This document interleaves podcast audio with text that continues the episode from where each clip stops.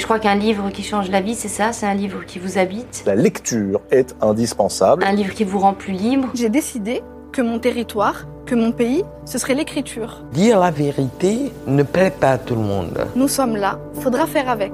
Chaque mot a sa propre énergie. On présente toujours les Africains, par exemple, sous l'aspect des gêneurs. Mais quand on avait besoin d'eux pour aller faire des guerres, pour libérer la France, c'est eux qui prenaient les balles devant. J'ai envie d'entendre aujourd'hui, en France, en Occident, une parole poétique, politique.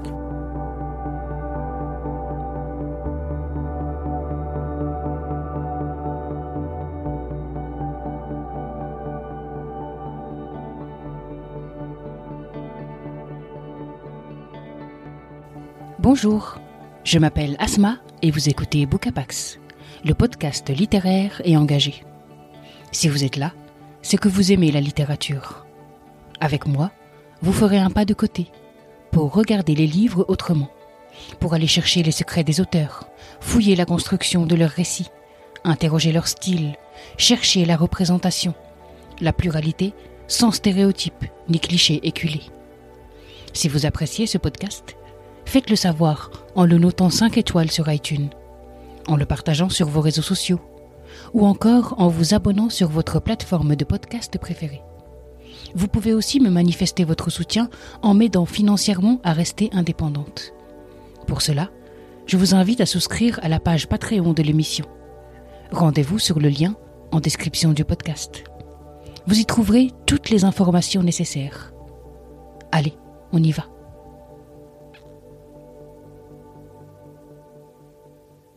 La première fois que j'ai entendu parler de cet ouvrage, sobrement intitulé Blizzard et écrit par Marie Vintras, c'était au cours d'une rencontre littéraire, et l'éditrice qui présentait le livre comparait l'autrice à David Van. Il n'en fallait pas plus pour enflammer ma curiosité. Si, comme moi, vous avez déjà lu David Van, en particulier son désormais très célèbre Suquan Island, dont je vous parle dans l'épisode 3 de la saison 1, vous savez combien ces romans sont marquants, combien ils sont remarquablement frappants. Alors, dès que je l'ai pu, je me suis procuré cet ouvrage. Et dès les premières lignes, j'avais peur et j'avais froid.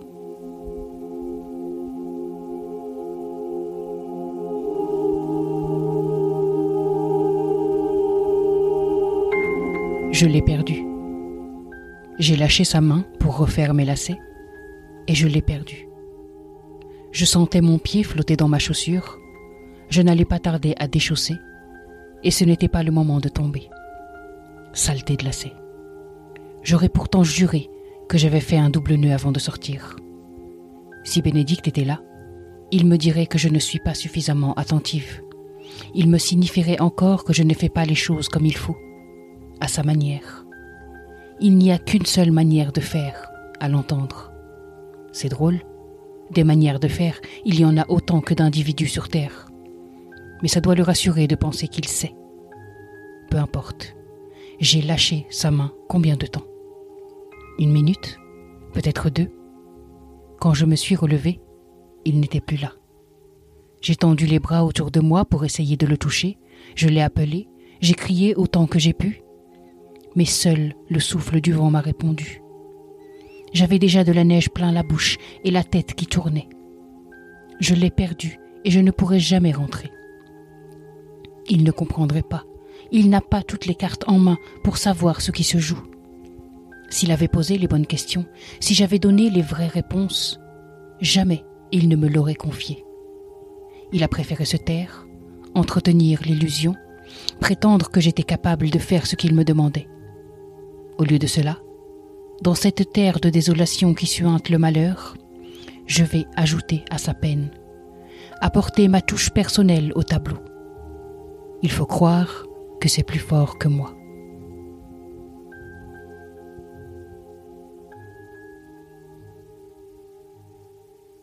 Qui est cette femme, cette baisse?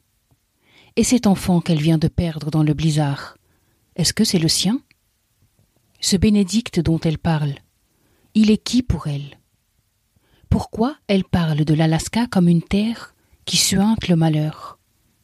Ce premier chapitre, hyper court, fait de phrases à la fois inquiétantes, troubles et sibyllines, il fait jaillir un grand nombre de questions. Je suis donc ferré. Je veux des réponses à ces interrogations. Si je devais vous résumer cette histoire, je vous demanderais de vous imaginer sur les terres hostiles de l'Alaska, dans le grand nord américain, alors que le blizzard s'est levé et fait rage. Au cœur de cette tempête, un petit garçon disparaît. Bess, la femme qui s'exprime dans l'Inkipit, a eu la mauvaise idée de sortir avec l'enfant. Elle ne connaît pas la région. C'est Bénédicte qui l'y a emmené. Dans ce roman choral, Bess, Bénédicte, mais aussi Cole, un ami de la famille, et enfin Freeman, un homme fraîchement débarqué en Alaska, vont tous partir à la recherche de l'enfant. Les heures passant, petit à petit, se dévoilent les vérités et secrets de chacun d'entre eux. Il m'a été impossible de lâcher ce livre qui n'excède pas 180 pages. Haletant, palpitant, ardent, Blizzard est un premier roman rédigé comme une course folle, une stupéfiante course contre la montre pour retrouver l'enfant.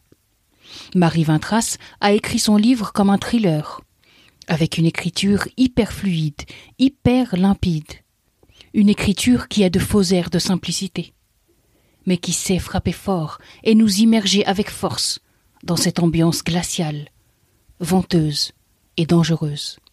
Cette écriture, elle nous permet d'entendre distinctement les quatre voix en présence. Quatre voix qui vont être nos guides au fil de ce récit aussi oppressant que palpitant. Quatre personnages qui vont errer plusieurs heures, me perdre maintes fois, me glacer les os, me faire ressentir ce froid, ce vent qui ne s'arrête jamais, qui s'élève si fort qu'il empêche de voir à plus d'un pas. Et je les suis, parce que, au fil des pages, au fil de chapitres très courts, des mots, des phrases, des paragraphes lèvent doucement le voile sur qui est qui. Je ne cesse donc de me demander où est passé l'enfant, et cette traque, car c'en est une, ne se fait pas sans révélation, et son rebondissement qui, à plusieurs reprises, relance le livre, me font sursauter, me surprennent totalement et m'accrochent aux pages. Jusqu'au bout, je ne vois pas venir les choses. C'est la grande force de ce roman, qui sait tranquillement faire monter la pression, choisissant ses mots pour que l'histoire prenne sens, semant ça et là quelques fracas aux moments opportuns. Tout dans ce roman nous rappelle des auteurs tels que David Van, Jamais Bradbury, voire même un ouvrage comme Into the Wild, et bien d'autres. Autant d'auteurs qui ont placé leurs intrigues au cœur des grands espaces, pour mieux nous y perdre, nous surprendre et nous terrifier. Au cœur de ce livre, l'autrice a placé la culpabilité comme thématique forte. Écoutons Marie Vintras. Euh, parce que euh, moi, en tant que fille, j'ai beaucoup culpabilisé. Je pense qu'on apprend, peut-être que ça ne parle pas forcément à, à, à tout le monde, mais je pense que les, les on apprend, euh, on n'apprend pas aux filles, aux petites filles à culpabiliser, mais c'est une notion qui très vite euh, rentre euh, dans l'éducation des filles. Il faut faire attention à, à être euh, décente, à pas montrer sa culotte dans la cour de récréation. C'est vraiment induire un fond de, de culpabilité. Je, je dis volontiers, moi, que j'ai culpabilisé pendant 40 ans et je ne sais toujours pas de quoi Tous les personnages de ce roman polyphonique portent en eux une culpabilité qui les accable. Tous ont commis une faute, ont fait une erreur, et traînent cette honte, cherchant, ou pas, la meilleure manière de se racheter. Autre thématique soulevée par ce roman, celle de la paternité, et plus largement, celle des liens du sang, de la manière dont on fait famille. Marie Vintras a placé son récit dans un univers clos, un univers hostile, un univers où peu d'habitants vivent, un univers enfin où les non-natifs mettent beaucoup de temps à s'acclimater.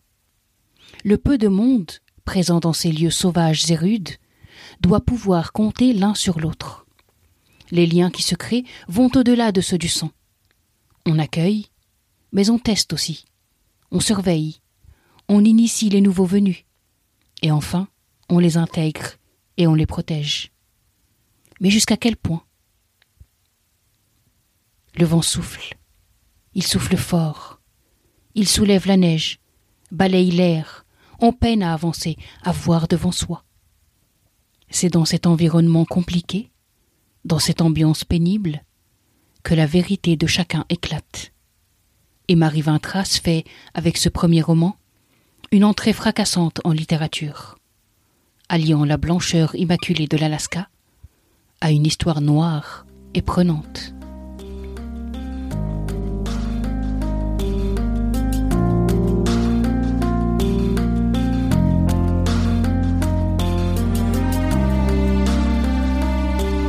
Merci d'avoir écouté cet épisode. Cette émission vous plaît? Pour la soutenir et faire en sorte qu'elle continue d'exister, partagez-la sur vos réseaux. Abonnez-vous sur Apple Podcast ou sur votre plateforme de podcast préférée. Et n'hésitez pas à la noter 5 étoiles. Merci infiniment pour vos retours, vos encouragements et votre enthousiasme. À bientôt.